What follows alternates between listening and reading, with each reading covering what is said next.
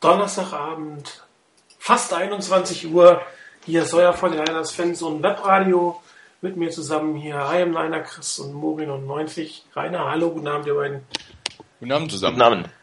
Ja, äh, die Sendung nach der wahrscheinlich frustrierendsten Niederlage der Jim Harbour Area. Ähm, wir haben kurz vor, vor der Sendung darüber gesprochen. Wir wollen eigentlich gar nicht so viel heute darüber verlieren. Darum jetzt, Chris, zwei Minuten Zeit für dich, das Spiel zu analysieren und sagen, warum es so scheiße gelaufen ist.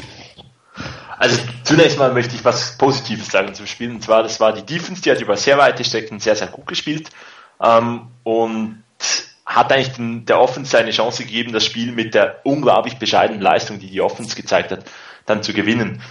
In der Halbzeit haben wir es analysiert. Äh, die, die Mannschaft, die aggressiver, die aktiver aus der Halbzeit kommt in der Offense, die gewinnt das Spiel. Das war am Ende so.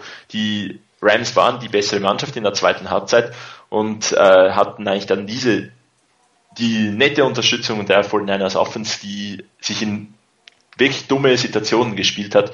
Safety, Fumble, Touchdown und dann das Out of Bounds gehen. Ja, es war eine unglaublich bescheidene Leistung der 49ers Offense. Ähm, überhaupt nichts von dem, was man eigentlich erwarten müsste mit Colin Kaepernick. Und äh, ja, hoffentlich ein Eye-Opener. Wie viel Zeit habe ich noch? Eine Minute. Noch eine Minute? Ja gibt eigentlich gar nicht mehr wahnsinnig viel zu sagen. Ähm, vielleicht abschließend noch das. Äh, ich würde nicht wirklich das, den, die Niederlage dann auf, Cape, äh, auf Akers äh, noch irgendwie zuschreiben wollen. Es war ein 51 Jahr Field Goal, da ist die Fehlermarge dann schon relativ gering und ja, es passt ja halt einfach zum Spiel. Insgesamt halt sehr enttäuschend, dass die 49ers ähm, es hier nicht geschafft haben, wirklich überzeugend in dieses Spiel zu gehen. Adjustments wurden nicht gemacht und ähm, ja, man wurde von den Rams leider auch äh, ja, outcoached. Weiß jetzt nicht, wie man das um, am besten übersetzen soll. Müsste ich jetzt länger als zwei Minuten nachdenken. Sonst, glaub, genau. Ähm, ja, viel mehr gibt es nicht zu sagen. Äh, ich denke, das Problem mit der Offense wird dann nachher noch angeschaut. Rainer, willst du die 10 Sekunden noch haben, die Christian jetzt äh, quasi gelassen hat? Nö, nö, nö, nö. Muss nicht sein. Okay, dann los, deine zwei Minuten. Ja, das meiste hat Chris schon gesagt. Ähm, von daher nur ein paar Sachen. Ich habe mir das Spiel tatsächlich nochmal angeguckt. Ich habe es mir nochmal angetan. Ähm, danke. Für, äh, ähm, aber ähm, ich muss so zwei Sachen ein bisschen ändern von dem, was ich am Sonntag gesagt hatte. Ich sehe jetzt im Nachhinein die Leistung von Kaepernick nicht mehr so uneingeschränkt negativ wie am Sonntag ähm, ohne dass er dadurch wirklich positiv wurde. Er hatte einige richtig gute Szenen. Ich fand auch zum Beispiel einen der Drives hinterher, nachdem dieser äh, Fumble-Touchdown passiert war, ähm, gar nicht so schlecht. Da waren gute Plays dabei und er hat auch gezeigt, dass er zum Beispiel mit Touch werfen kann. Es waren nicht immer nur voll abgefeuerte Bälle, sondern auch mal wirklich mit Touch dabei. Ähm, das sind schon Sachen, wo ich jetzt nach, wo ich wirklich auch nachvollziehen kann, warum man grundsätzlich den Wechsel zu Kaepernick macht. Da sind natürlich noch ein paar andere Sachen, die eine Rolle spielen. Warum das unbedingt jetzt sein musste, das bleibt immer noch die Frage. Ich sehe es noch nicht, weil, und das hat Chris auch schon gesagt, im Playcalling die Möglichkeiten, das, was man sich von Kaepernick erhofft, nicht wirklich genutzt wurden. Ähm, die tiefen Bälle, ähm, mehr Dynamik dabei. Dieser eine lange Lauf, okay, aber ansonsten wurde das nicht genutzt.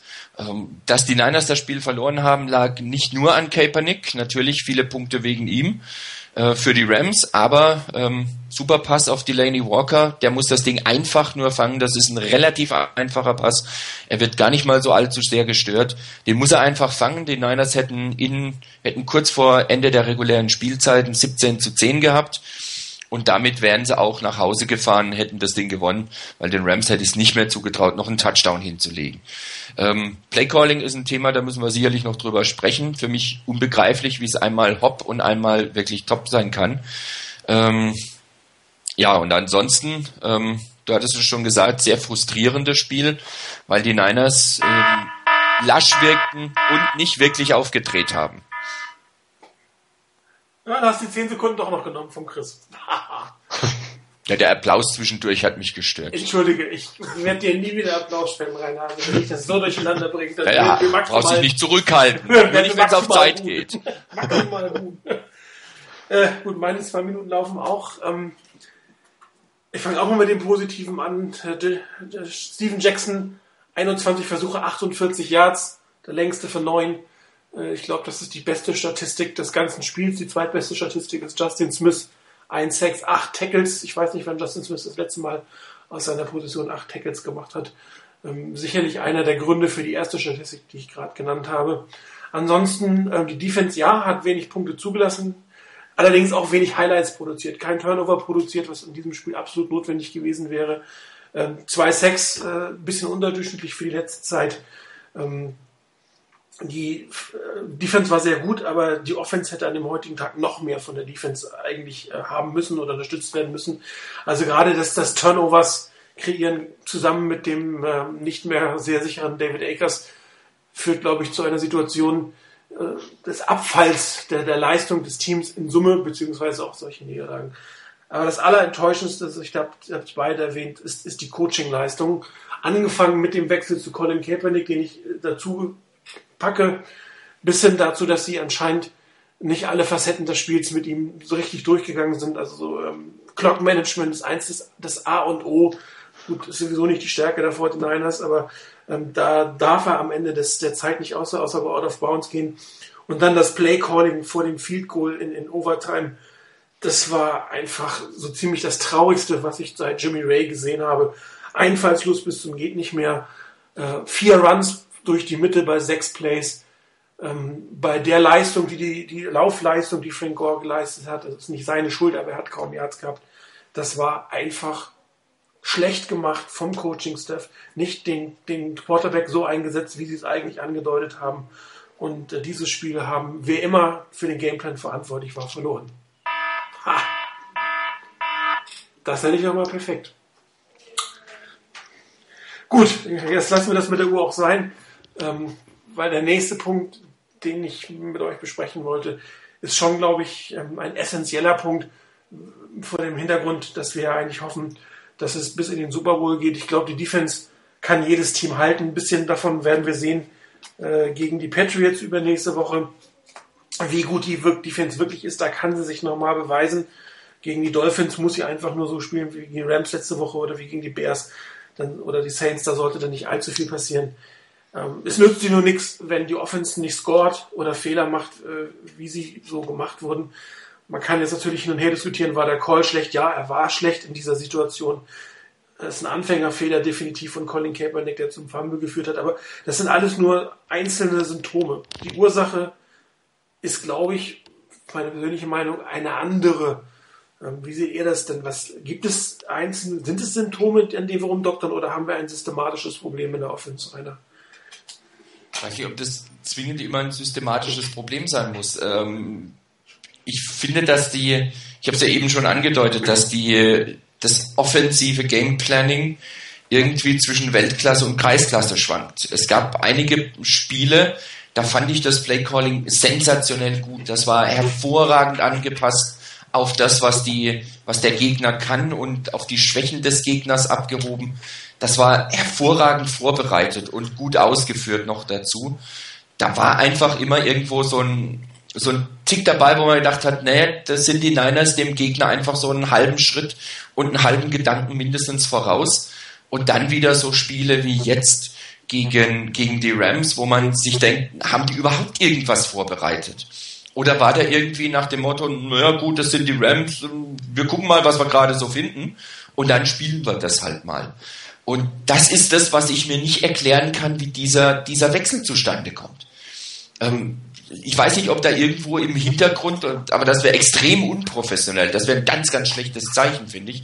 Ob da irgendwo im Hintergrund ist nach dem Motto, ja, gegen die Rams brauchen wir nicht so viel Vorbereitung wie gegen andere Teams, gegen stärkere Teams. Wenn das wirklich der Fall ist, dann sieht es nicht wirklich gut aus. Ähm, zwar klar, wenn du in die Playoffs kommst, hast du starke Teams, aber ob man dann den Schalter immer umlegen kann und dann sich wirklich fokussieren kann, ich weiß es nicht. Ich würde mir wirklich wünschen, dass das Team jedes Mal kommt und jedes Mal der, der Gameplan in der Offensive wirklich auf den Gegner ausgerichtet ist. Da ist mir zu häufig, und das ist vielleicht so ein Systemfehler, ähm, das auf eine bestimmte Idee ausgerichtet, wie das Ganze laufen soll. Und wenn es nicht funktioniert, dann teilweise nach dem Motto, naja, wir probieren es weiter, das wird schon noch funktionieren. gerade wenn du, wenn du das Spiel angeguckt hast, jetzt gegen die Rams zum Beispiel, da war in der ersten Halbzeit, gab es ab und zu mal etwas längere Runs. Und irgendwie hatte ich den Eindruck, da haben die, die Niners gedacht, naja, in der ersten Halbzeit hat das geklappt. Das wird auch in der zweiten Halbzeit irgendwann wieder klappen. Dass der Gegner da Adjustments vorgenommen hat, die dann bei den Niners gefehlt haben, das ging da ziemlich unter anscheinend und das fand ich sehr, sehr schade. Also was, was mir auffällt, ist, ist ähm, oder ich sage es mal anders, ich befürchte einfach, dass bei den, an den Spieltagen oder bei den Spielen, bei denen die Offense sehr gut aussah, auch kein Plan B im Hintergrund war. Da ist das, was man sich vorgenommen hat, funktioniert. Entweder weil der Gegner doch nochmal schlechter war oder weil das einfach gut vorbereitet war.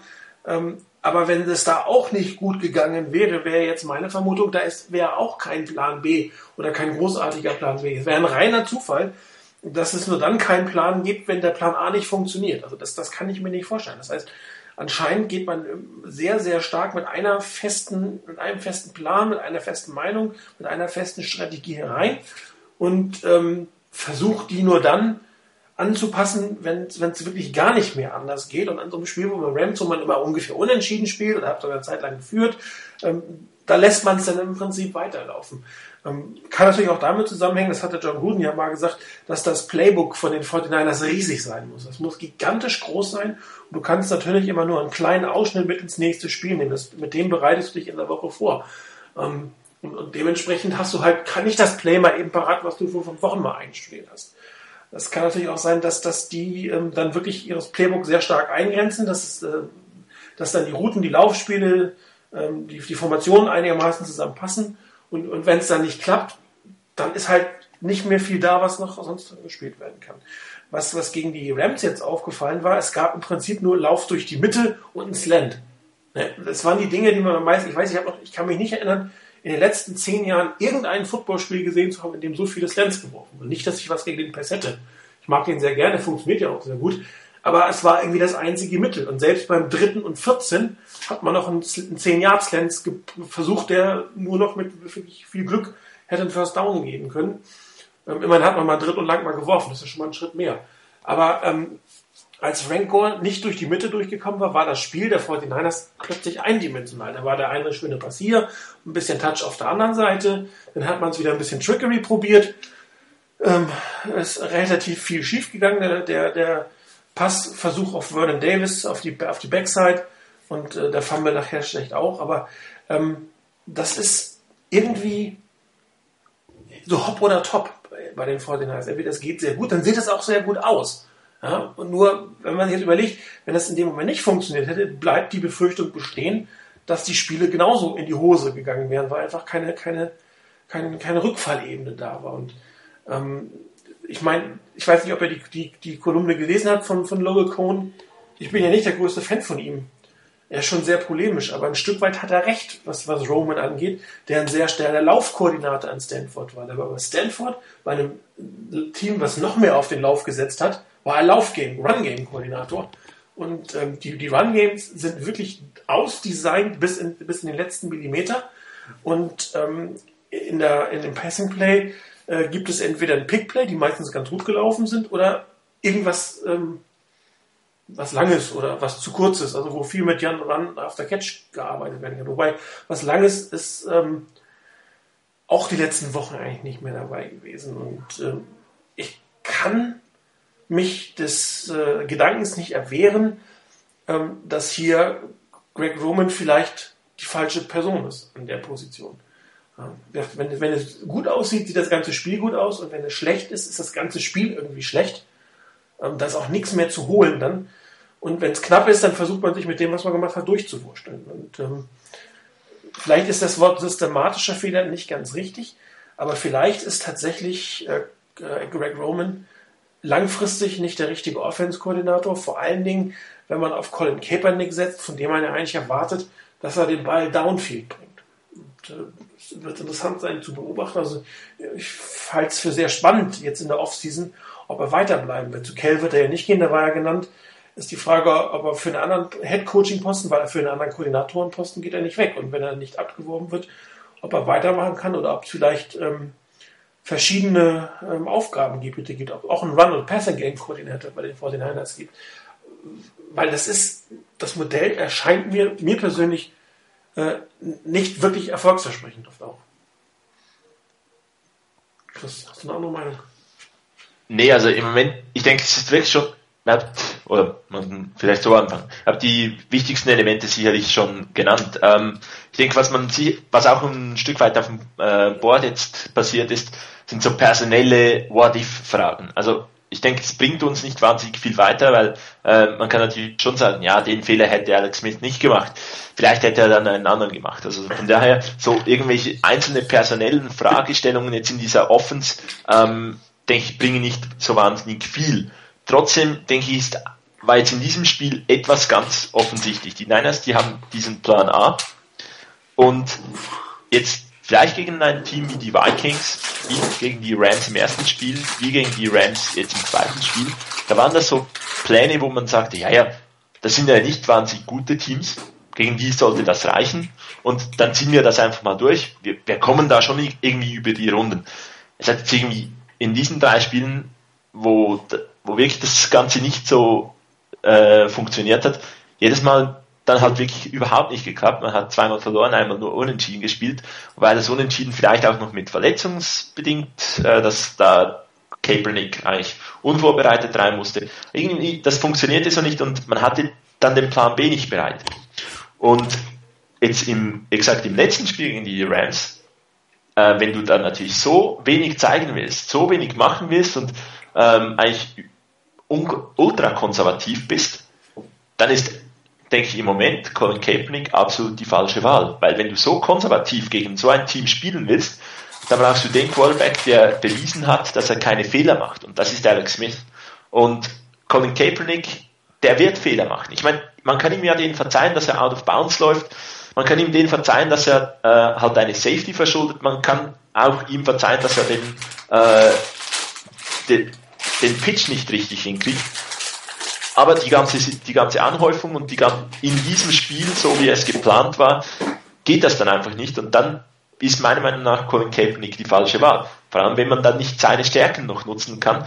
Ähm, ich meine, dass äh, der 50 Yard Run, der war jetzt nicht das, die Folge von einem Play, das unglaublich gut designt war, um ihn dahin zu kriegen, sondern es war eigentlich ein, ein Play, was er dann noch gerettet hat.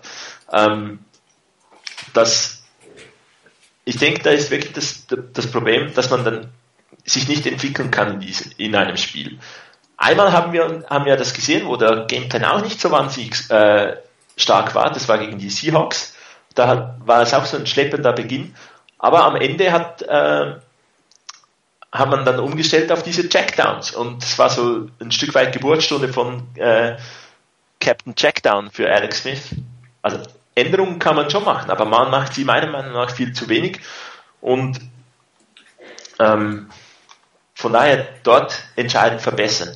Jetzt die Frage, Greg Roman ja oder nein. Ähm, das Running Game, wie, wie du das richtig gesagt hast, Martin, das Run Game, das funktioniert extrem gut, weil man da unglaublich viele Varianten spielt.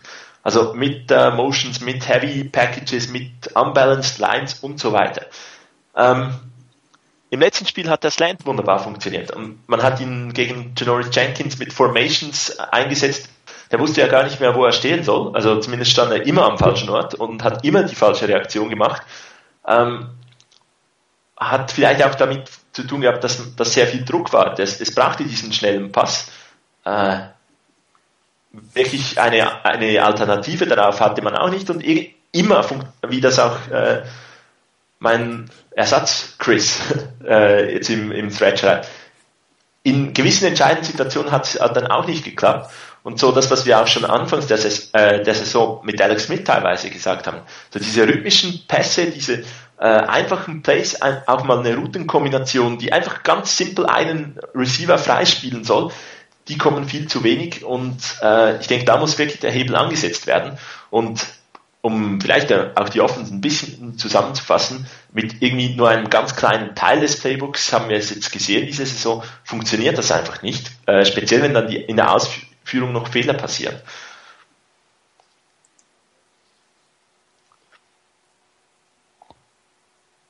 Bist, bist du noch da? Ich höre dich gerade nicht. Okay. Ja, ich, also ich bin noch da. Okay, Vielleicht, weil, weil äh, was ich jetzt auch noch gesehen habe auf meinem, ja. Mach weiter. Darf ich nochmal? Jetzt bist du wieder da, jetzt kannst du reden. Jetzt kann ich wieder. Okay, ähm, was auch noch so ein Stück weit vielleicht fehlte jetzt in diesem Spiel, war dieses Change of Pace Element im, im äh, Backfield. Ähm, weil durch die Mitte, durch die Mitte, durch die Mitte äh, gegen eine Front 7, die da durchaus äh, stark war, funktioniert dann halt irgendwann äh, auch nicht mehr. Ja, aber dann ist, ist halt die Frage, warum kannst du da nicht äh, auf eine Passing-Situation umstellen? Das, das verstehe ich dann nicht. Warum man nicht sagt, okay, der Lauf geht jetzt gar nicht, äh, dies, diese, dieses Wechselspiel zwischen Gore und, und Hunter fehlt einfach, jetzt muss ich halt was anderes machen. Und, äh, dann stelle ich äh, den Mr. Kaepernick irgendwie in die Shotgun und werf einfach mehr und lass den Ball auch mal 30, 40, 50 Yards durch die Gegend fliegen.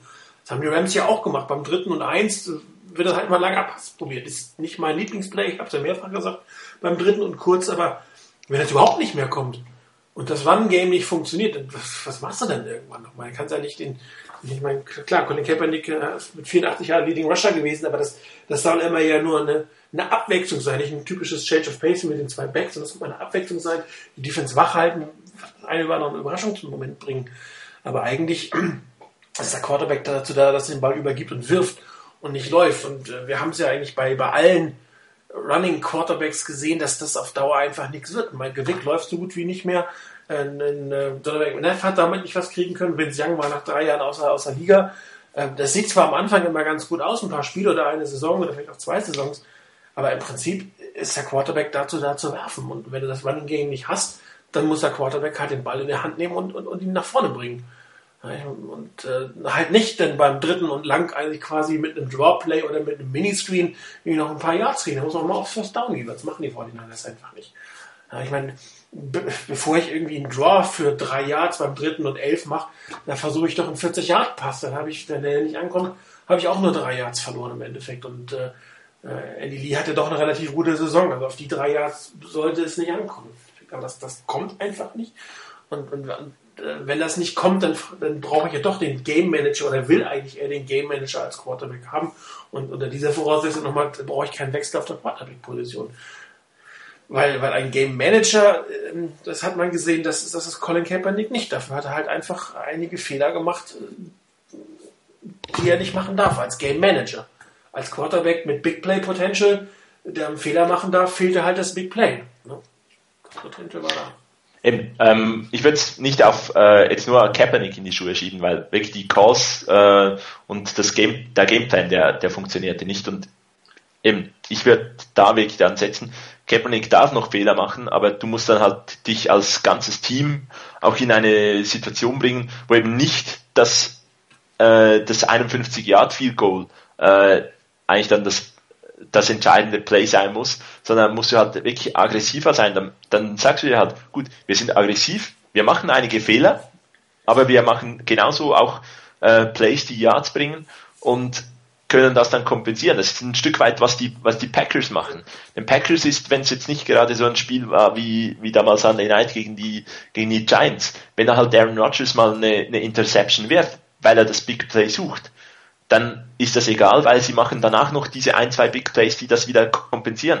Es darf einfach nicht, äh, man kann sich dann nicht in einem solchen Umfeld, wie es die Niners jetzt gemacht haben, nämlich wenig machen mit der Offense, viel, die Defense muss halten und dann am Ende mogelt man sich so irgendwie über die Ziellinie, dann kannst du dir einfach überhaupt keine Fehler erlauben und das ist das, was wir letzte, Saison, äh, letzte Sendung schon mal gesagt haben. Ähm, bei Alex Smith weißt du einfach schon ein Stück weit, was du kriegst. Ähm, und äh, ja, bei Kaepernick ist so ein bisschen, man weiß, da kann unglaublich viel kommen, aber irgendwo, was dann die Lowlights äh, in, in einem Spiel sind, die weiß man nicht so genau. Ich meine, egal wer der Quarterback ist, aber wenn ein Play an der 17-Yard-Linie startet, ähm, hat der Quarterback aber überhaupt nichts in der Endzone zu suchen. Ähm, auch wenn er athletisch ist, wie weiß ich nicht wer. Also das sind halt so welche Rookie-Fehler und ich weiß nicht, ob die Woche, was ist es, 12 oder so, die, die, der richtige Moment ist, um solche Rookie-Fehler auszutesten, weil so klar, dass die Niners die, diese, die NFC West gewinnen, äh, so klar ist das dann auch wieder nicht mehr. Genau, da hätte man zwei Spiele später machen sollen. Hätte man sagen, komm, wir haben die Division gewonnen, auf die Nummer 2 sieht, vielleicht gewinnen wir, vielleicht kriegen wir nicht. Ich bringe ihn jetzt, gucke ihn mir drei Spiele an, entscheide dann, wer, wer in, die, in die Playoffs geht. Hätte ich vielleicht sogar mit leben können. Klare Begründung gewesen mit einem klaren Abbruchpunkt nach, nach Week 17 zu sagen, okay, wer spielt für uns die Playoffs. Natürlich auch das Risiko haben, dass, dass der andere Quarterback dann so erkaltet, dass es nicht mehr funktioniert. Ja. Aber das ist ja, ähm, gerade wenn dieses sehr dicke Playbook der Niners immer angesprochen wird, das ist sehr schön und gut. Und ich meine, es ist auch klasse anzugucken, wenn da viel davon kommt. Nur wenn das am Schluss dazu führt, dass du bei der Vorbereitung auf ein Spiel ähm, letztendlich einigermaßen limitiert bist und die Plays von vor drei, vier, fünf, sechs Wochen nicht mehr auspacken kannst, weil du so viel anderes noch gemacht hast, dass die einfach nicht mehr präsent sind, dass sie nicht mehr da sind, dass sie nicht mehr sitzen wirklich, ähm, dann wird's irgendwann auch mal zu viel. Und wenn du schon eine Auswahl triffst für ein Spiel, dann sollte bitte, da sind wir wieder beim Plan B, ähm, dann sollte auch, sollten auch ein paar Plays dabei sein für einen Plan B. So und so überlege ich mir das. Was machen wir, wenn das nicht funktioniert? Wenn uns die, die, der Gegner diese Plays wegnimmt, zum Beispiel die Runs durch die Mitte, die funktionieren nicht. Wir haben keinen Change of Paceback, der über außen richtig gehen kann, sondern wir haben halt nur mit, mit Gore, mit Jacobs und wenn du Dixon noch mit dazu nehmen würdest, halt nur drei, die eher ähnlich sind in ihrem Stil.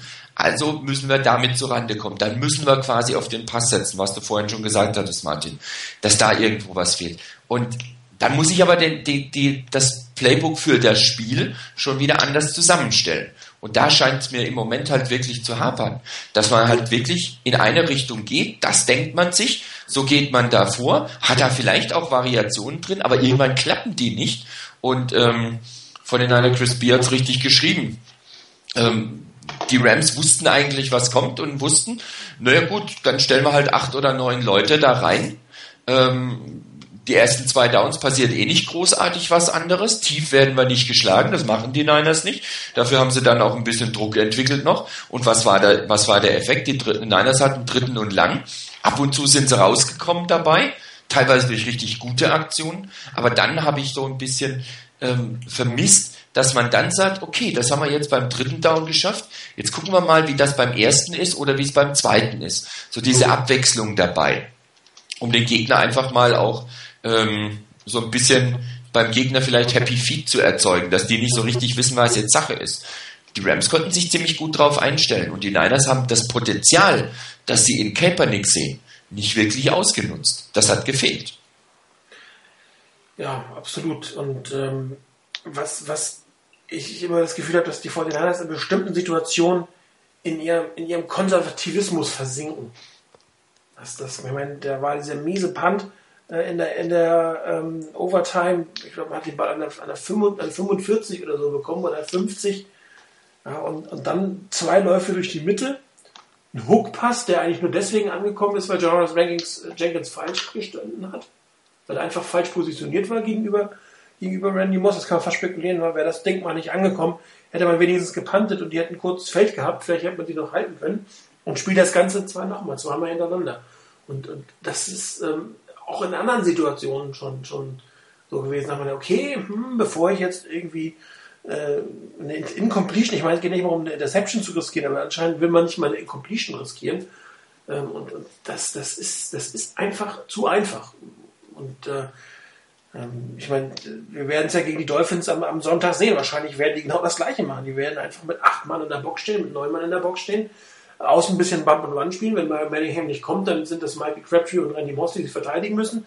Im Slot steht dann äh, vielleicht AJ Jenkins, ob, ob der jemals, äh, gut, der könnte jetzt ein Überraschungsmoment werden. Nur das Thema Überraschungsmomente habe ich bei den Fortinanders so die letzten drei, vier Wochen so ein bisschen ähm, vermisst. Außer das war gegen die Bears im First Down mit Play-Action-Pass gearbeitet wurde. Das war die einzig große Überraschung.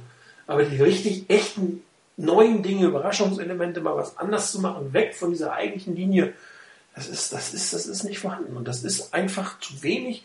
Und ähm, ich, ich weiß es auch nicht, ich weil von euch beide sagte, ob, ob die jetzt äh, Teams einfach unterschätzen. Und das kann ich mir einfach nicht vorstellen. Das, das, das kann ich in, in einer NFL nicht begreifen, wie du ein Team, ein Rivalry-Match gegen, gegen einen Divisionskameraden, äh, gegen 50 Jahre spielst, auswärts, wie du das unterschätzen kannst. Das mag ich einfach nicht glauben.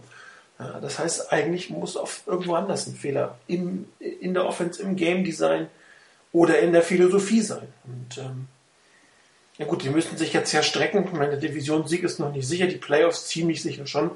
Aber ähm, man will ja auch nicht unbedingt als Nummer 6 Seed durch die Gegend gehen. Das wäre vielleicht auch nicht gerade das, das, Beste für die Playoffs. Wobei, ähm, vielleicht würde die eine oder andere Niederlage einfach die Vorteile auch dazu zwingen, umzudenken. Kann, man ja auch machen. Aber ich weiß nicht, ob ich das wirklich sehen wollen würde. Ich, ich würde eigentlich gerne erwarten, dass, dass, die, dass die Coaches umdenken, weil sie merken, irgendwas geht so nicht weiter. Und ich meine, es waren zwei Spiele gegen Rams, die jetzt nicht das Top-Team sind und wo die man einfach nicht gewinnen konnte, weil man zu konservativ war. Und weil man auf seinen alten Stiefel nach dem Motto, ich bringe den Ball an die 35 und dann schießt sich halt das Field Goal. Ja, ich meine, auch die Red Zone Possessions, ich meine, außer dieser eine Pass auf, auf die Lady Walker, der wirklich in dem Moment überraschend war, war in der Red Zone auch nicht viel. Da kamen eigentlich keine Pässe mehr in die Endzone. Da hat man irgendwelche Tricks probiert. Äh, ich meine, guckst du dir andere Teams an, die haben einen großen Teil, einen großen Wide Receiver, der wird irgendwas in die Mitte gespielt, da wird irgendwas ausgeblockt. Letztes Jahr gegen die Lions hat man die äh, schafft Delaney Walker irgendwie so frei zu blocken, fällt nicht, findet nicht mehr statt. Es findet nicht mehr statt. Und das findet in den letzten Spielen mit Colin Kaepernick noch weniger statt, als es in der letzten Zeit mit Alex Smith stattgefunden hat. Und das ist, sind Sachen, die, die, die, das geht mir einfach nicht in den Kopf. Oder ob man dann sagt, okay, ich habe jetzt einen neuen, mit dem gehe ich erstmal vorsichtig um. Aber wenn das meine Art und Weise ist, dann bringe ich keinen neuen. Jedenfalls nicht ohne Not, die, die nicht da war. Dann wäre dann wär vom Zeitpunkt her denke ich, ein anderer Zeitpunkt sinnvoller gewesen, ja. nämlich nach der Saison, das zu machen, wenn man das machen möchte, ähm, hier jemand anders zu bringen, dann hätte man wirklich warten müssen.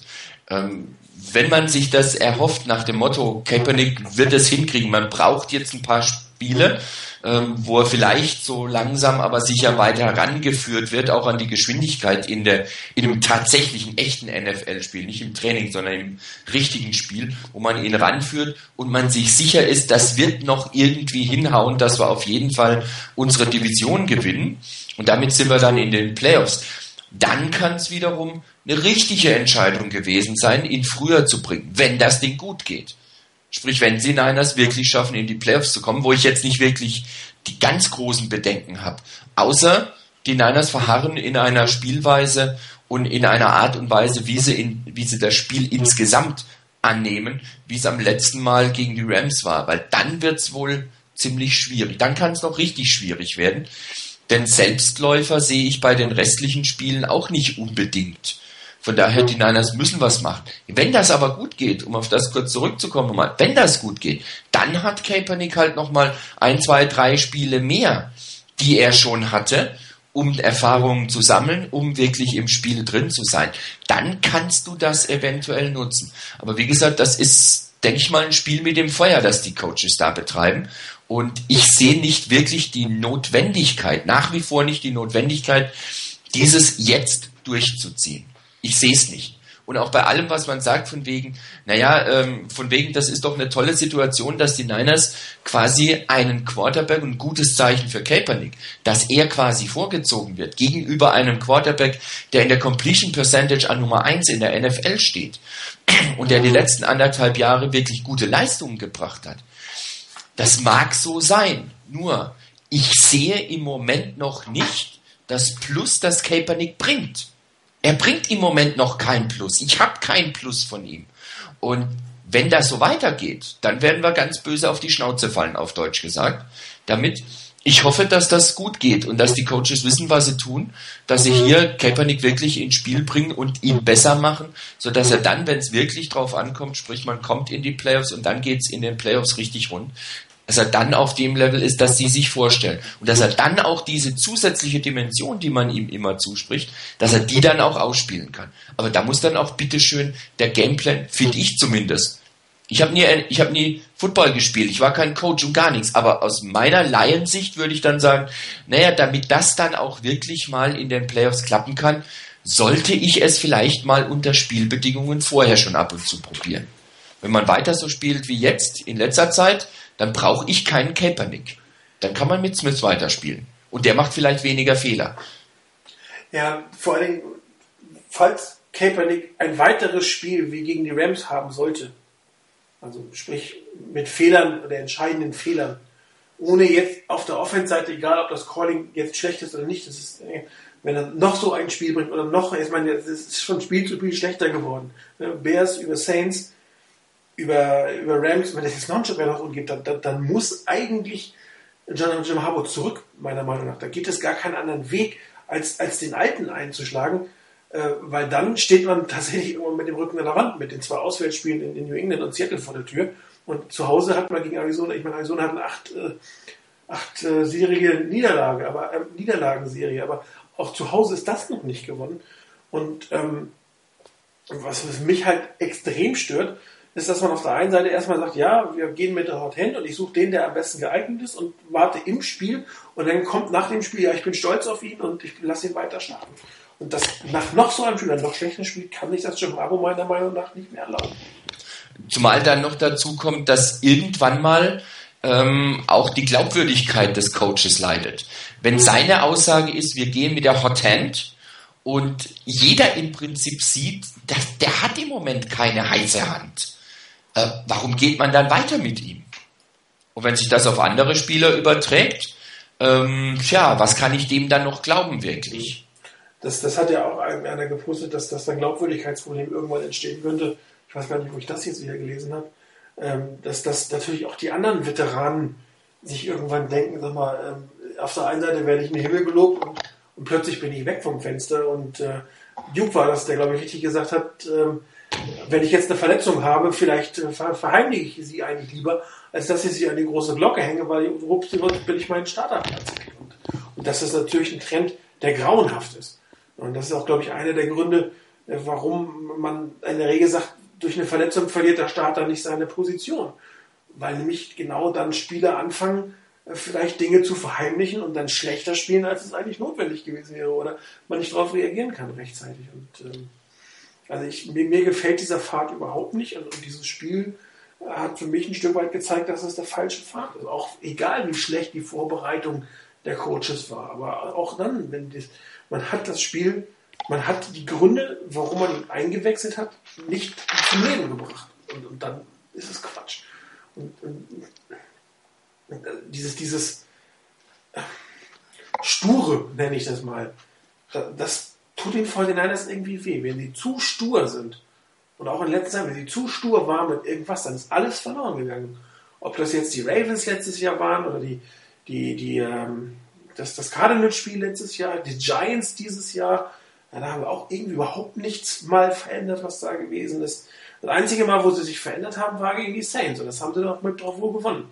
Ich meine, da haben sie ja auch nicht in der Qualität angefangen, wie sie aufgehört haben. Auch mal nur da hat man, das war so eine Make-or-Break, Hop- oder Top-Situation. Ähm, da hat man es dann geschafft. Und gegen die Giants, ja, da war das wieder ein Play-Calling äh, zum Weinen im, Championship-Game, plus dann die Fehler. Das ist genau das Gleiche. Es war ein enges Spiel, schlechte Vorbereitung, zwei Fehler bringen das Spiel zum Kippen. Und das ist jemand anders, der Fehler da gemacht hat. Das ist eine vergleichbare Situation. Ein paar mehr Punkte damals, aber das ändert nichts an der Sache.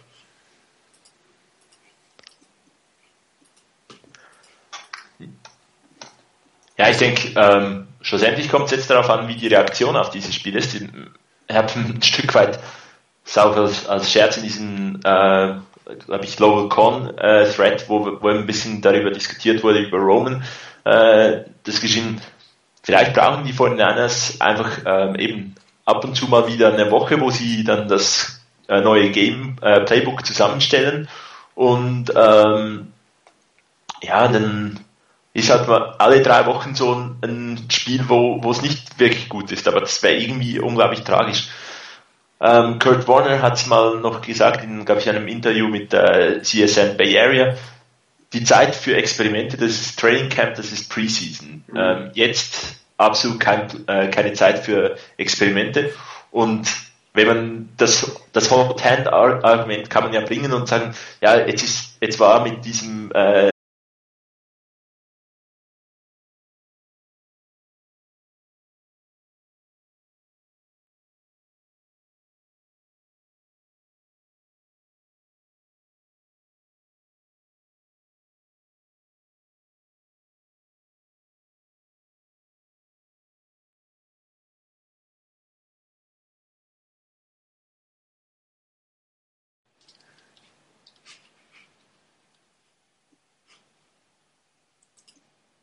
Hallo?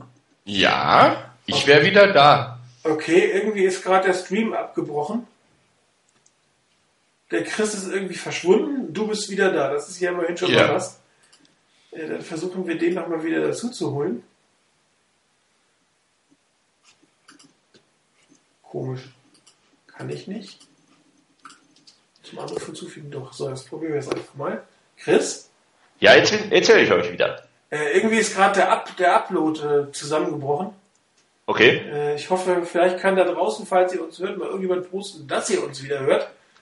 Ähm, es war ganz merklich, du warst weg. Ich hatte dann eine Skype-Verbindungserror und der, der Stream ist kurz abgebrochen. Kann also sein, dass bei mir irgendwie die Internetverbindung kurz gehustet hat, dass da am Upload was nicht in Ordnung war. Aber auf meiner Seite sieht es im Moment ganz gut aus. Äh, so wie immer mit anderen Worten. Und äh, ja, wir sind zumindest von dem, was ich gerade sehe, so von, den, von der Anzahl der Zuhörer noch nicht ganz auf dem Stand von vor diesem Abbruch. Okay. Bei dem Abbruch waren wir bei zwölf, jetzt sind wir bei sieben. Okay. Also wir hoffen, dass der Rest auch noch kommt. Nochmal connecten. Ja. Jetzt sollen wir wieder da sein. Jetzt weiß ich nicht ganz, was man als letztes von mir gehört hat. Sag doch einfach mal die letzte Minute, die du geredet hast. Gut, zurückspulen. Ja, nee, ähm, ich glaube, irgendwo war ich da bei, beim Thema, dass Kurt Warner gesagt hat, eben die Zeit für Experimente, das ist Training Camp, das ist ähm, das ist die Preseason und wenn du jetzt eigentlich ein, etwas Funktionierendes hast, äh, es geht halt schon ein Stück weit in die, in die Sache Never Change a Winning Team und äh, wenn man jetzt gesagt hat, ja, Hot Hand ähm, ist da, weil Colin Kaepernick in einem tollen Rhythmus ist, das stimmte vielleicht nach dem Spiel gegen die Bears. Das stimmte nicht mehr ganz so nach dem Spiel gegen die, gegen die Saints. Und es stimmt jetzt überhaupt nicht mehr, ähm, weil irgendwie, ähm, ich habe es gesagt, ich habe es positiv gesagt nach dem Spiel gegen die Bears. Kaepernick hatte die Leichtigkeit des Backups. Und ich habe es mir extra notiert, äh, quasi fast als Zitat von Rainer, von der Halftime-Show gegen die Rams. Diese Leichtigkeit des Backups, die ist komplett weg. Ähm, die, da ist eine Hektik da, da ist, äh, da sind Fehlerchen da und da stimmt einfach nicht mehr ganz alles. Und ähm, ja, ich, wir, wir sind uns ja alle einig, wir verstehen nicht ganz so, dass das Festhalten, das wird uns äh, höchst, Jim Harbour höchstens ansagen, wenn wir irgendwie mal bei ihm auf ein paar Sandwiches eingeladen werden und mit ihm darüber sprechen können. Die Wahrscheinlichkeit dafür ist sehr klein ähm, und daher werden wir nicht wirklich groß erfahren. Der, der Punkt, den ihr am Schluss noch diskutiert habt, ähm, mit dem, was denken, denken Leute, wie jetzt beispielsweise Alex Smith, der äh, als Elite Quarterback betitelt wurde, als äh, ja einer der besten, den man auf dieser Position haben kann und über, überaus gelobt wurde, so dass wir es teilweise ja schon beinahe nicht mehr äh, ganz nachvollziehen konnten. Ähm, so toll äh, wurde Alex Smith präsentiert und dann plötzlich heißt es einfach so, Motto, okay, ähm, jetzt ist da ein anderer, der nicht wahnsinnig, nicht jetzt wirklich äh, unglaublich viel besser spielt als du, ist einfach deutlich besser als du und du hast eigentlich keine Chance mehr auf den Job. Ähm, ja, das ist, ich denke, das ist wirklich dann irgendwo ein, ein Problem, was äh, Jim Harbour hoffentlich nicht wirklich dann zum, Probe zum Problem werden lässt. Das ist es ja. Ich meine, wir hoffen ja alle, dass es erfolgreich wird. Das kann man ja, das ist eigentlich völlig egal, wer startet. Nur das Risiko, was, was eingegangen wird, ist sehr hoch und ähm, wenn man nichts verändert in dem, was man tut, dann, dann macht es einfach wirklich nicht Sinn, diese Sachen zu tun. Und es ist ja auch relativ einfach äh, gewesen und jetzt für, für die Rams und wahrscheinlich auch mal auch für die, für die Saints war das teilweise ähm, nicht so schwer, wie man dagegen angeht, nämlich man blitzt ihn einfach mit aller Gewalt und versucht dann den langen Lauf von ihm selbst zu, zu, zu, zu unterbinden, weil so richtig gut gegen den Blitz ist er noch nicht. Und ähm, so wirklich sicher sieht das dann auch nicht aus. Wenn man jetzt sagt, okay, er kann jedem Blitz ausweichen und dann aus dem Lauf die Traumpässe werfen, ja, würde ich es ja noch verstehen. Aber im Prinzip kommt er aus dem Blitz nur raus, wenn er selber versucht zu laufen. Ähm, was teilweise schief geht, teilweise ein bisschen was bringt, manchmal auch 50 Yards, aber das, das, das, das ist es einfach nicht. Du willst ja kontinuierlich nach vorne ein paar Yards machen und, und ähm, Alex Smith ist besser gegen den Blitz und er wird auch nicht so oft geblitzt. Da gibt es ganz andere Optionen für die, für die Offense, wenn, wenn du nicht so stark unter Druck stehst. Und äh, dann sieht auch die Offense-Line besser aus. Und die, die Bears aus irgendwelchen Gründen haben gar nicht so viel geblitzt und darum sah, sah Colin Kaepernick auch da gegen die relativ gut aus. Und je mehr die Defense geblitzt hat, desto schlechter sah die gesamte Offense natürlich aus. Weil eine, eine Offense, die sehr, sehr auf Blitz aus ist, auch gegen den Lauf gar nicht schlecht aussieht, wenn er durch die Mitte kommt. Wenn er der Blitzer kommt, dann bist du halt weg vom Fenster.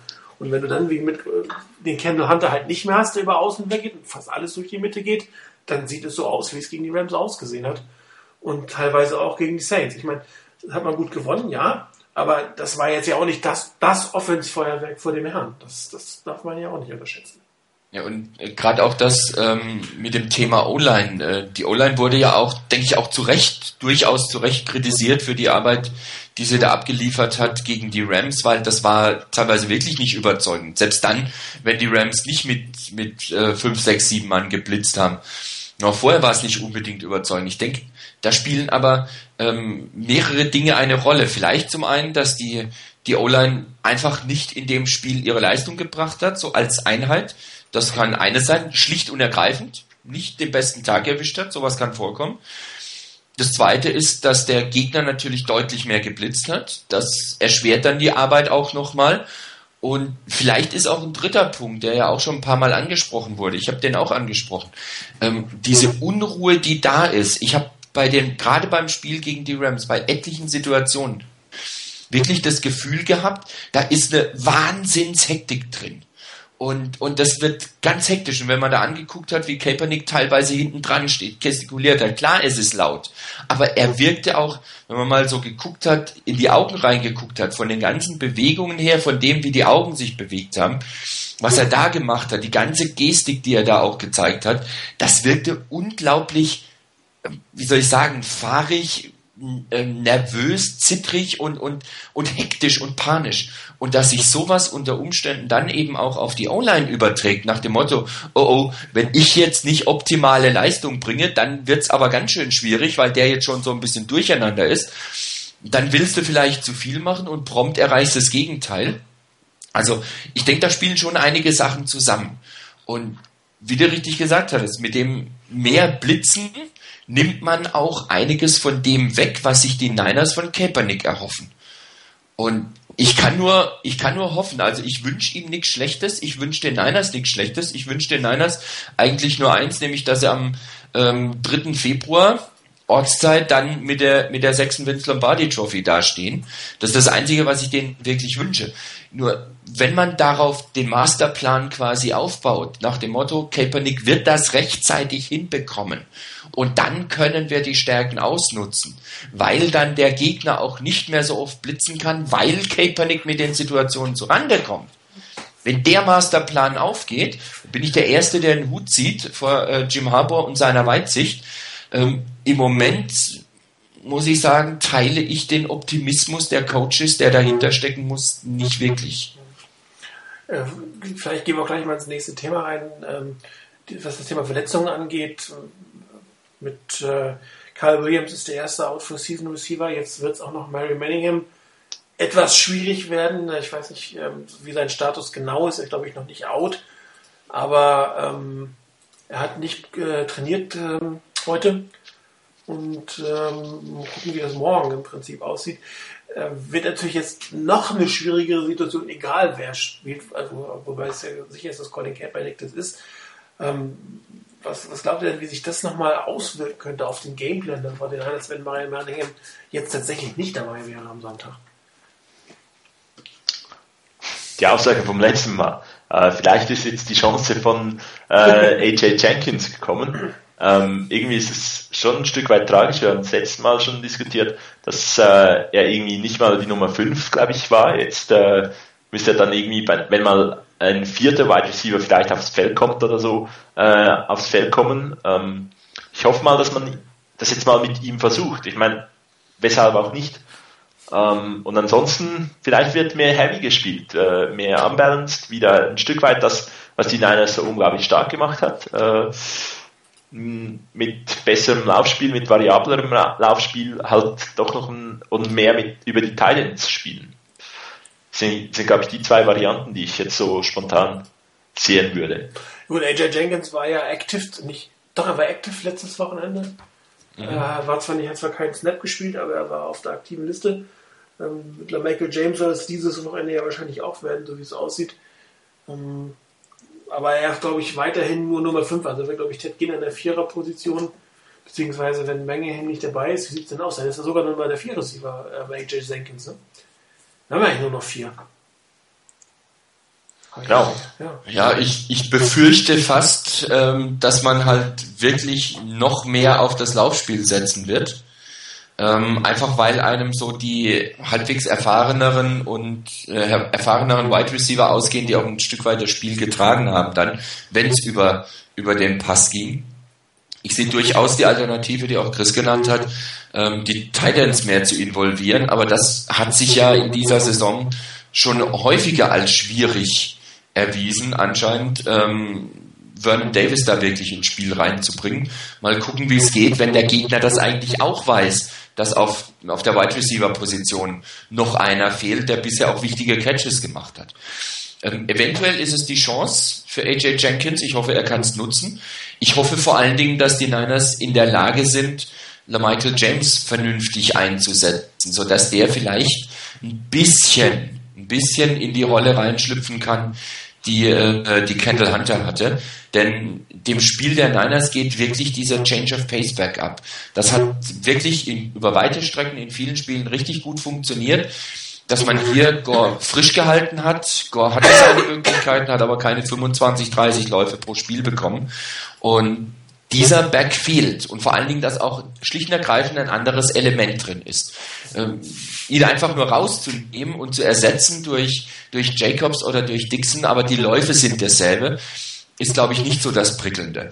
Interessanter ist es wirklich, wenn einer da ist, wo die Defense sich auch darauf einstellen muss, dass was anderes kommt. Nicht unbedingt zwischen den Tackles durch, sondern halt mal auch außen und das auch noch über Speed zu kommen. Wäre eine schöne Sache. Ich würde es mir wünschen, dass es möglich ist und dass die Niners es schaffen, ihn reinzubringen. Ähm, ob sie das wirklich dann durchziehen, man wird sehen. Vielleicht gibt es auch wirklich einfach nur mehr Heavy Packages. So richtig mit drei Mann und dann halt mit drei oder vier Mann durch die Mitte durch. Ich hoffe es nicht, weil dann befürchte ich, dass das die Dolphins doch wegnehmen können. Weil so schlecht ist deren Defense gerade gegen den Lauf nun mal gar nicht. Ja, sind sie, gegen den Lauf sind sie die acht beste Defense, lassen keine 100 mhm. Yards im, im, Spiel zu. Punkte, elf beste Defense, knapp 21 Punkte. Also das ja. ist jetzt nicht, wo man sagen kann, das machen wir mal locker ähm, von, von, von der Stelle. Und äh, meinem, mein Plan A wäre Vernon Davis, Plan B Randy Moss, Plan C J, äh, AJ Jenkins, dass man diese drei Spieler auch in der Reihenfolge ähm, mehr in die Offense integriert, dass man auch gerade, weil eigentlich die, ähm, die, die ähm, Wide Receiver verletzt sind, dass man dann gerade vielleicht ein Überraschungselement rausholt, indem man trotzdem oder nochmal vermehrt auf das Passspiel in dem Moment geht. Ich meine, klar, das Laufspiel muss man gucken, wie das mit, mit Gore, Jacobs und, und LaMichael James im Endeffekt wird. Muss ich zeigen, wie erfolgreich das sein wird. Ähm, aber ähm, Gore hatte letztes Wochenende ein paar zu viele Carries für meinen Geschmack. Und das darf nicht wieder vorkommen. Und das heißt, eigentlich müsste man ihn A dadurch entlasten, dass die anderen beiden mehr machen und B, dass einfach das, das Passspiel verstärkt wird. Und gerade weil ja viele damit rechnen, was du gesagt hast, Heavy Packages, das ist gerade nicht machen. Das, das wäre es mal. Das anders zu machen. Äh, der Bill Belichick-Plan. Ich mache genau das, was die anderen nicht von mir erwarten. Und das wäre für mich einfach das A und O. Ein Vernon Davis muss, muss ganz einfach in diese Offense anders eingebunden werden.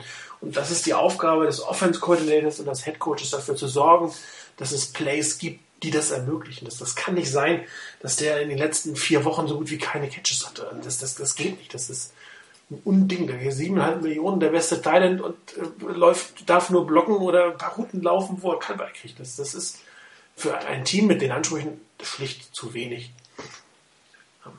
Ein, eine Variante, die, die mir sehr gut gefallen hat, ähm, die ein, zwei Mal äh, am, am Sonntag noch gespielt war, war aus einem Base-Set in der Offense, also mit irgendwie äh, Tight zwei Wide Receiver, Running Back, Fullback.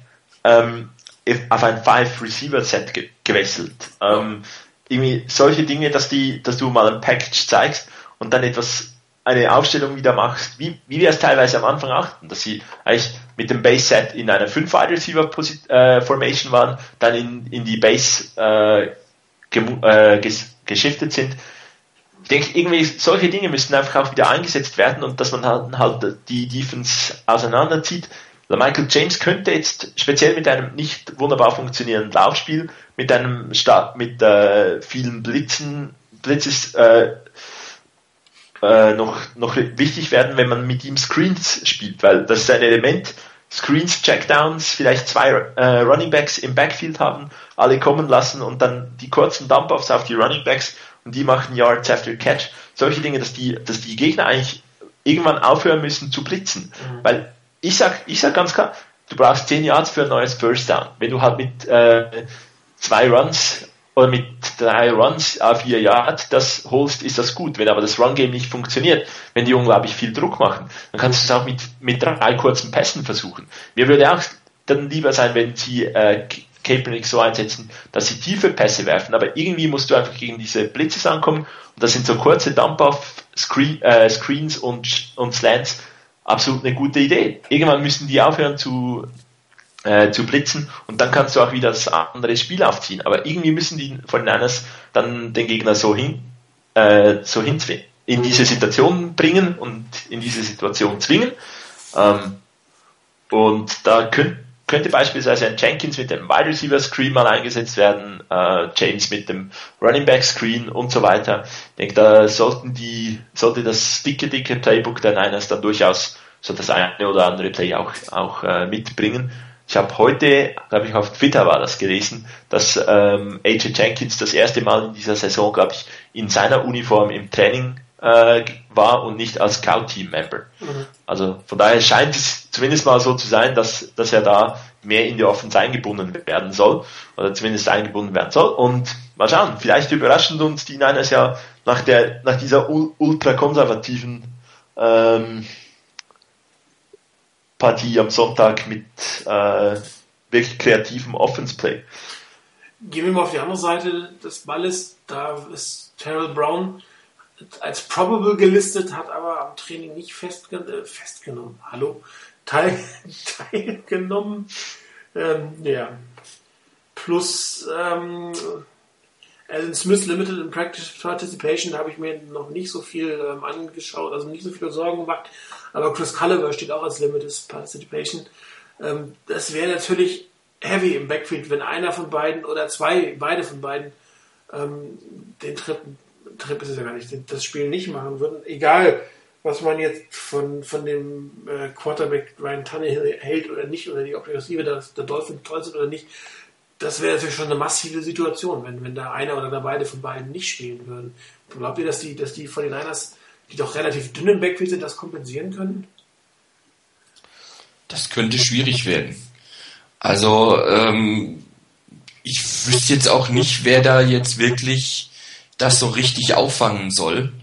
Ähm, ich meine, wenn ich mir die Depth Chart anschaue der Niners auf Cornerback, ähm, da ist hinter Rogers und und ähm, Wen haben wir noch? Und Brown und Culliver, das sind ähm, Tremaine Brock und Parrish Cox. Und ich wüsste gar nicht, wen sie sonst noch haben, den sie da einsetzen könnten. Ähm, also das wäre schon ein bisschen arg dünn. Ähm, ich bin jetzt nicht unbedingt der Fan von, ähm, von Tannehill und finde auch nicht, dass er wirklich ein überragender Quarterback jetzt wäre. Aber äh, wenn er halt seine Möglichkeiten kriegt und vielleicht der Pass Rush auch nicht so gut ausfällt, ähm, ja, ich meine, auch, auch ein, ein Ryan Tannehill kann dann auch mal eine Chance nutzen. Und da kann ja auch mal was gut gehen. Also von daher, das sehe ich schon als echtes Problem. Wenn wirklich beide ausfallen sollten, ähm, würde ich mich nicht wirklich wohlfühlen dabei. Ich denke, geht, wir sind vielleicht schon ein Stück weit in den nächsten Programmpunkt gekommen, weil äh, Jake Long soll ja nicht spielen. Das stimmt. Äh, wenn ja. man das der, nee, genau der ist auf Injury Reserve. Ist da auf Injury Reserve? Der ist auf Injury Reserve, der spielt definitiv nicht diese Saison. Okay, genau, spielt nicht. Und ähm, wenn jetzt mal die Diskussion ausklappern, dass die Niners äh, hoffen, eigentlich am liebsten die unglaublich schwierige Aufgabe haben, weil wir haben ja schon mal darüber gesprochen, dass Amendola ja weg ist und dass ein einfaches Spiel werden sollte. Die Diskussion möchte ich jetzt gar nicht äh, wirklich äh, hineinbringen, sondern mehr unglaublich viel Pass Rush muss da kommen. Also die, der Left Tackle der wirklich unglaublich stark ist, der ähm, Dolphins, der fehlt und von daher das Defensive Backfield ist äh, vielleicht nicht absolut in Vollbesetzung da. Da muss einfach nochmals irgendwie ein, ein Schub im Pass Rush kommen. ähm, am liebsten, dass Aldan Smith schon am Wochenende dann den, äh, den Sack-Rekord knackt. Ähm, wie realistisch das ist, wird sich, wird sich weisen. Aber ähm, am Ende wirklich, das, das wird das Mittel sein. Druck, Druck, Druck. Bin ich absolut bei dir. Also ähm, wer immer da auf der Left-Tackle-Position spielt, äh, sollte eigentlich gegen Elden Smith äh, körperlich und wie auch immer unterlegen sein. Und ähm, Alan Smith ist mir aufgefallen gegen die Rams, hat doch relativ oft in der Coverage gespielt für seine Verhältnisse. Und das ist etwas, was wir meiner Meinung nach nicht tun sollten, sondern ähm, wenn es wirklich ähm, so kommt, äh, nee, es kommt zu Jack Long, ist auf der spielt nicht. Da muss über seine Seite der Druck kommen und da warte ich auch, ähm, dass, dass äh, Ryan Tannehill da hinten keine ruhige Minute haben wird und dann wäre wahrscheinlich der Ausfall einer von den beiden, auch wenn es wehtun würde, verschmerzlich. Wenn ich dann aber versuche, das über die Coverage hinzukriegen oder den Druck nicht generieren kann, was ich mir schwer vorstellen kann, dann wird es natürlich für die Verteidiger wieder ein bisschen eng. Aber eigentlich ist das so ein Spiel, wo, wo ähm, Aiden Smith zwei bis drei Sex eigentlich machen muss. Äh, wenn, wenn nicht gegen den Backup Left Tackle, gegen wen denn dann? Und ähm, ich hoffe auch, dass Vic Fangio dann, dann entsprechend das auch so sieht. Also dass man die, die, die Dolphins von Anfang an so unter Druck setzt, dass der da hinten eigentlich gar nicht mehr weiß, äh, äh, wie ihm geschieht. Weil auf der anderen Seite, die Dolphins werden garantiert ähm, Colin Kaepernick so angreifen. Und dann ist natürlich die Geschichte, wenn du mit Eldon Smith da angreifst und wirklich den wirklich konstant Druck machen lässt, ähm, wenn die wenn die Dolphins das kompensieren wollen, müssen sie jemanden abstellen dafür, der dann eben als zweiter Mann auch noch mit aushilft. Das sollte aber dann wieder Möglichkeiten für die anderen ähm, Niners liefern, um dann den Druck zu machen. Dann ist es eben so, dass Alton Smith halt zwei Leute beschäftigen muss und naja, dann muss er irgendein anderer bessere Möglichkeiten haben. Also von daher, die, die Chance ist natürlich da. Und ich sehe das auch, wie gesagt, gerade aus den Gründen, die ich vorhin gesagt habe. Ähm, ich sehe das als eine, eine zwingende Notwendigkeit an, viel Druck zu machen auf, äh, auf Tannehill. Ähm, man muss ein bisschen aufpassen, dass man vielleicht nicht äh, mit, dem, mit dem Reggie Bush aus dem Backfield dann eventuell zu tun hat. Ähm, und im, im offenen Feld ist er, finde ich, immer noch ein ganz guter Mann.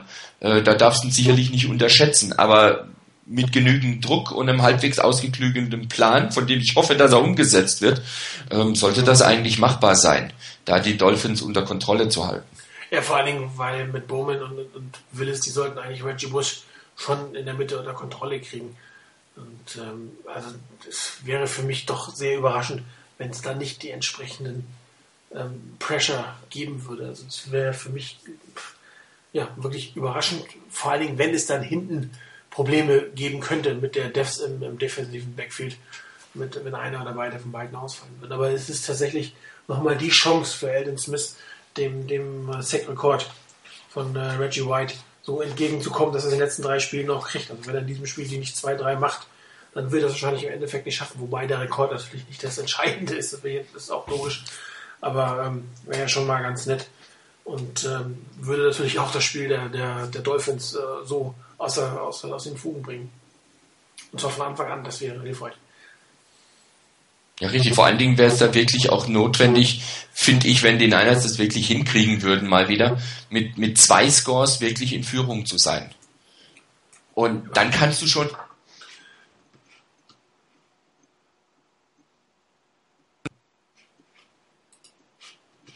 geht das schon wieder los. Hört ihr mich? Ich kann dich noch hören. Okay, jetzt ist Rainer rausgeflogen, sehr schön. Äh, dann holen wir den mal gleich wieder rein. Ähm, ich probiere es mal, kleinen Moment. Da ist irgendwie die, die Technik so im, im Rams-Mode. Genau. Irgendwie. Ist er denn überhaupt noch auf dem Board oder ist er komplett bei sich rausgeflogen? Ich sehe ihn noch online. Ja, ich auch. Hm. Tja. Merkwürdig, oder? Ich probiere es nochmal. Rainer? Ups, ja? Okay, also ich habe dich nicht rausgeworfen. Also ich sag das gleich. Also ich habe mich auch nicht rausgeklickt. Ich habe die Maus noch nicht mal angeklickt oder, oder angerührt. Okay. Gut, äh, ja, jetzt weiß ich nicht, was, was noch über den Sender ging. Ähm, was hatte ich alles gesagt? Ja, ähm, das Thema mit, mit der Defense hatte ich auf jeden Fall zuletzt. Ähm, mir ging es darum, dass die Defense wirklich sinnvollerweise auch mal wieder einen Turnover hinkriegen sollte. Das Spiel gegen die Saints hat gezeigt, das war gut. Da hat die Defense der Offense enorm geholfen. Und das wäre auch nötig. Wenn die Niners mit zwei Scores in Führung gehen können, können sie anders spielen. Das Risiko ist größer für, für, die, ähm, für die Dolphins, dass sie gehen müssen, um da wieder ranzukommen. Und das muss bitteschön die Defense dann auch mal für Turnovers ausnutzen. Es war wirklich immer schön, wenn, die, wenn das Spiel gewonnen werden kann, ohne dass es Turnovers gibt durch die Defense. Aber es erleichtert den Job der Offense, wenn die Defense das hinkriegt. Und das würde ich mir wünschen, dass die Defense hier möglichst auch gleich früh im Spiel so ein Turnover hinkriegt, der Offense in guten Positionen bringt, bringt, die Offense das dann auch bitteschön nutzen kann und nicht nur zum Field Goal Versuch oder ein Field Goal, sondern bitteschön auch wirklich zum Touchdown. Und wenn man dann zwei Scores vorne liegt, dann sollte man eine gute Position haben, um das Spiel zu gewinnen. Wäre ja mal ein guter Plan. Wollen wir mal gucken, ob es äh, so weit kommt äh, am Sonntag. Ja, ähm, damit sind wir eigentlich fast auch schon durch die Vorschau für das Dolphinspiel vorbei, außer wie geht's denn aus? Tja, Chris, mach mal. Okay, großes Schweigen im Radio, Leute, das ist eine Radiosendung, da ist Schweigen ungefähr das Schlechteste, was wir tun können. Also sieht man das Schulterzucken nicht? Äh, ist noch dumm. Nee, ähm, nicht. Du musst was anziehen, was dann raschelt, wenn du okay. mit den Schultern zuckst. Okay. Nee, ähm, ich habe mal so statistisch angesehen, was, was ist so der größte Vorteil der, der 49ers, ist beispielsweise die Run-Offense, 162 Yard pro Spiel äh, gegenüber 108 Yard der, der Dolphins. Ähm, nur die Dolphins haben auch eine ziemlich solide Run-Defense. Also so irgendwie nur auf den Run setzen, glaube ich nicht. Ähm, ich hoffe jetzt mal äh, und ich bin zuversichtlich, dass die Niners vom Play äh, Game Planning her wieder einen Schritt nach vorne machen und dann so knapp vielleicht mit vier Punkten das Spiel gewinnen. Mein Optimismus verlässt mich noch nicht. Nö, kann ich ja verstehen. Einer.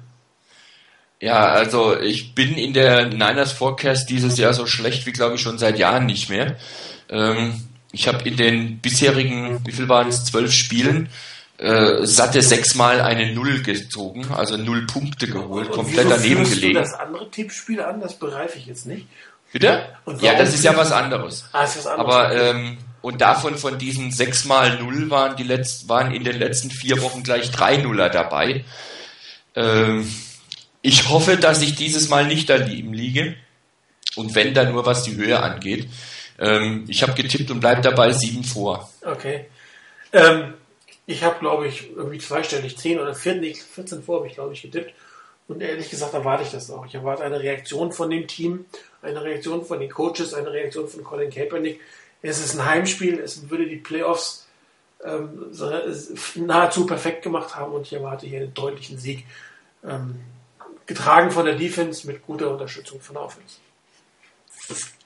Jo, dann gehen wir in, unsere letzten drei Rubriken, unsere NFL-Rubrik, die Power Rankings für die aktuelle Woche. Es ist der, die Antwort Nummer 20. Vielleicht könnt ihr einfach mal gucken, ob sie da ist bei euch. Die sollte doch. Ist da. Wunderbar. Sehr schön. Ähm, ersten drei Plätzen hat sich nichts verändert. Äh, Patriots, Falcons, Texans.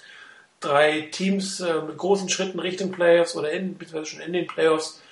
Ähm, für mich ähm, die drei Top-Favoriten derzeit auf den Super Bowl, weil sie einfach am konstantesten spielen. Also die Patriots jetzt inzwischen konstant spielen, am Anfang auch nicht so. Äh, wir werden sie ja, ja noch erleben gegen die 49ers. Ähm, die Broncos auch die, die Playoffs ähm, erreicht. Ähm, sehr gutes Team inzwischen, meiner Meinung nach zurzeit auch ein bisschen stärker einzuschätzen als die 49ers, weil die einfach in der höheren Konstanz spielen. Ich habe die 49ers nur einen Platz fallen lassen. Zum einen, weil dahinter auch relativ viel verloren wurde. Zum anderen, ähm, es war ein Auswärtsspiel gegen einen Divisionsrivalen, den man auch mal verlieren kann. Ja, das, das passiert ja einfach. Das sind, das sind Spiele, das sind schwierige Spiele, die kannst du nicht automatisch gewinnen. Ist jetzt auch erstmal noch nicht so dramatisch, aber da zeigt der Pfeil nach unten. Ähm, Ähnliches für die Ravens. Du kannst gegen deinen größten Divisionsrivalen durchaus verlieren, selbst wenn der mit Backup-Quarterback spielt. Ähm, das ist drin, da ist so viel Emotion, da sind so viele andere Dinge außer der spielerischen Qualität, die eine Rolle spielen. Ähm, auch da ist es nur nach Ungang. Die Packers ähm, trennen für mich wieder nach oben. Frage ist jetzt, war das Giants-Spiel ein Ausrutscher oder war das Minnesota-Spiel ein Ausrutscher? Aber ich glaube, das Giants-Spiel war ein Ausrutscher. Ähm, die Bears zu Hause gegen Seattle sicherlich etwas enttäuschend, aber Seattle ist im Kommen. Darum habe ich auch die nicht so weit fallen lassen. Für mich die Überraschungssaison eindeutig die Indianapolis Colts. Für mich derzeit ein Top-10-Team. Sie können vielleicht noch nicht mit den ganz Großen mithalten, aber mit großen Schritten in Richtung Playoffs und, und Hut ab, was da geleistet wird, sicherlich auch getragen von den Emotionen über Pacano, der jetzt ja äh, in der Chemo ist. Das Team trägt diese Emotionen, trägt es einfach nach vorne. Und die Seahawks auch auf dem Weg nach vorne, zwar immer hoch und runter, aber ich glaube, äh, sie sind im Moment auf dem Weg nach oben. Das wird ein ganz heißer Tanz übernächste Woche in, in Seattle. Sind für mich die Top Ten vielleicht noch den größten äh, Abrutscher haben für mich die Giants gemacht. Die Giants sind so unkonstant. Ähm, die spielen einmal hopp, einmal top. Das ist irgendwie äh, nicht eines Super Bowl Champions würdig. Sie hatten ja diese emotionale Sprache von dem Jungen, der an Krebs erkrankt war, der einfach nur gesagt hat, spielt äh, wie die Super Bowl Sieger, dann haben sie gewonnen und jetzt hatten sie die Sprache nicht mehr. Das haben sie relativ äh, klanglos gegen Washington verloren. Ein Stück weit enttäuschend. Ähm, auch unten hat sich bei mir nicht viel verändert. Die Chiefs haben zwar gewonnen, aber sind für mich immer noch das schlechteste Team der Liga. Ich glaube auch hier viel Emotionen ob der Situation um den Mord, Selbstmord da in der, in der Geschichte, aber langfristig ist das Team, glaube ich, das schlechteste der Liga. Es sei denn, äh, die Eagles spielen so weiter, wie sie spielen. Auch da könnte man einen Punkt machen, dass die noch viel schlechter sind. Ansonsten gab es ein paar Änderungen durch den einen oder anderen Sieg. Der eine Team, was nach oben trendet, sind, die sind für mich die Rams, die Cowboys und die Bengals. Das zeigt für mich nach oben. Die Cardinals werden wohl nach unten durchgereicht. Es kann sein, dass die am Ende sogar irgendwie zwischen Jaggers und Raiders landen, wenn das äh, noch so weitergeht. Aber im Großen und Ganzen stabilisieren sich, das sieht man ja auch, es gibt mal einen Platz hoch, ein paar einen Platz runter. In der Woche 13 kann man, glaube ich, schon ganz gut abschätzen, äh, wie die Teams sind. Die größten Fragezeichen für mich oben sind die Giants und die Packers zurzeit. Jo. Fragen, Anmerkungen, Kritik? Nö, kann ich unterschreiben. Also ich sehe auch gerade die, die Patriots wirklich ähm, so langsam aber sicher wirklich an der Top-Position verdientermaßen. Ähm, die Falcons gewinnen irgendwie ihre Spiele, die Texans gewinnen ihre Spiele auch. Aber ähm, gerade was die Patriots dann zuletzt gezeigt haben, das war für mich schon ein Stück weit überzeugender als das, was ich von Falcons und von Texans gesehen habe.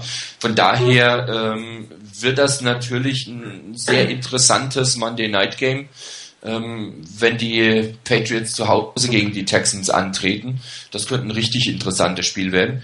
Und unten, ähm, die Eagles sind auch meiner Meinung nach berechtigterweise so weit unten. Ich hätte sie am Anfang der Saison sicherlich nicht so weit unten erwartet, aber im Moment verdienen sie sich die Position, definitiv.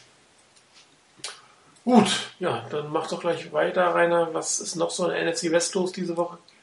Ähm, nur noch zwei Spiele. Zum einen die Rams spielen bei den Bills. Ähm, irgendwie ein bisschen schwierig einzuschätzen, finde ich, ähm, weil die Rams, ich weiß nicht, wie gut sie sind. Waren die gut? War das eine gute Leistung der Rams, die sie gebracht haben? Oder war die Stärke, die sie vielleicht teilweise ausgestrahlt haben, zumindest teilweise ausgestrahlt haben, im Spiel gegen die Niners vielleicht darauf zurückzuführen, dass die Niners so schlecht waren an dem Tag? Ähm, aufgrund der Tatsache, dass das Spiel in Buffalo ist, und ähm, dass die Bills zuletzt auch immerhin doch einigermaßen glatt gegen die Jaguars gewonnen haben, auch wenn die sicherlich nicht der Maßstab sind unbedingt, würde ich da auf jeden Fall drauf tippen, dass das Spiel zugunsten der Bills ausgeht. Und beim anderen Spiel, das sind die beiden anderen NFC West Teams unter sich, nämlich die Cardinals müssen zu den Seahawks. Ähm, es wird in Seattle sicherlich nicht viel wärmer werden, als es bisher war. Und die Cardinals, ähm, dass die ausgerechnet ihren Niederlagen-Trend von jetzt doch immerhin satten acht Spielen, glaube ich, ne? 4-0 angefangen, jetzt ja, 0-8. Ähm, dass sie den Trend ausgerechnet in Seattle ähm, umkehren können bei den heimstarken Seahawks, das kann ich mir nicht vorstellen. Von daher gehe ich davon aus, dass die Seahawks dieses Spiel gewinnen werden und ja, damit natürlich der schärfste Kontrahent der Niners bleiben. Ja, es wird ein interessantes Wochenende in der NFC West, also ein entscheidendes Wochenende, ob es nochmal richtig eng wird, beziehungsweise ob ein Team sich, sich gebührend durchsetzen kann. Ich bin wirklich gespannt.